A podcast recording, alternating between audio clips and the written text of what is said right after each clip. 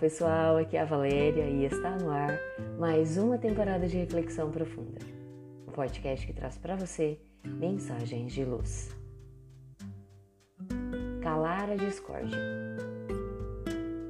A harmonia plena ainda constitui um sonho distante de qualquer organização humana. Os homens guardam grandes diferenças entre si. Diversos fatores induzem a distintas formas de entender e viver a vida. A educação recebida no lar, as experiências profissionais e afetivas, os professores e os amigos. Todos esses elementos contribuem para a singularidade da personalidade humana. A diversidade produz a riqueza. Se todos os homens pensassem do mesmo modo, o marasmo e a mesmice tomariam conta do mundo. Uma assembleia ou equipe composta de forma heterogênea possui grande potencial.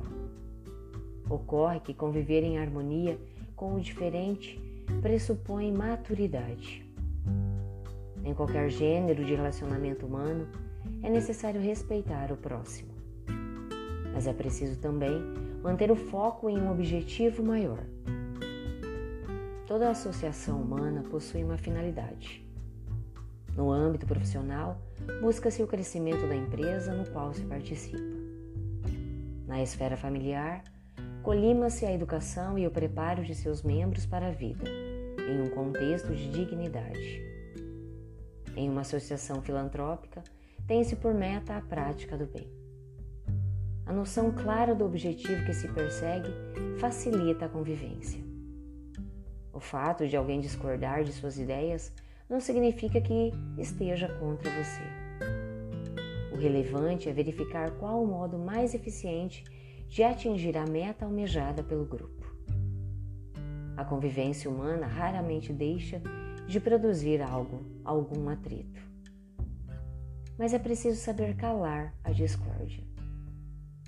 Se o embate de ideias e posições não é ruim, a agressividade e o radicalismo sempre o são. Pense sobre as instituições que você integra. Sua presença em tais ambientes visa um interesse coletivo ou a exaltação de seu ego? É melhor afastar-se delas do que, por mesquinharia, ser causa de desestabilização e brigas. Mas o ideal é aprender a sacrificar seu interesse pessoal em prol de uma causa maior. Se uma controvérsia surge, reflita com serenidade sobre os pontos de vista envolvidos. Caso sua posição não seja defensável, abdique dela. Procure ser um elemento pacificador nos meios em que se movimenta. Há pouca coisa tão cansativa quanto um altercador contumaz. Certas posturas são toleráveis apenas em pessoas muito jovens. Na maturidade, a rebeldia e a vaidade sistemáticas são ridículas. Não canse seus semelhantes com posições inflexíveis e injustificáveis. Aprenda a ceder e a compatibilizar, quando isso não comprometer sua honestidade e a sua ética. De que lhe adianta vencer um embate se a causa que você defende sofre com isso? O homem sábio identifica quando deve avançar e quando deve recuar, mas sempre o faz de forma sincera e digna. De nada adianta afetar a concordância e semear a discórdia nos bastidores. A dissimulação e a intriga são indignas de uma pessoa honrada. Reflita sobre isso quando se vir envolvido em debates e contendas. Quando se engajar em uma causa, sirva com desinteresse. Jamais se permita servir-se dela para aparecer.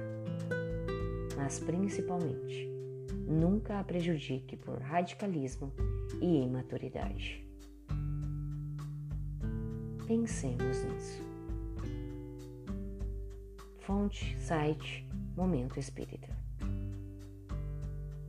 E assim, chegamos ao final de mais uma reflexão profunda. Gratidão pela sua companhia Grande abraço, fiquem com Deus e muita luz no caminho de vocês.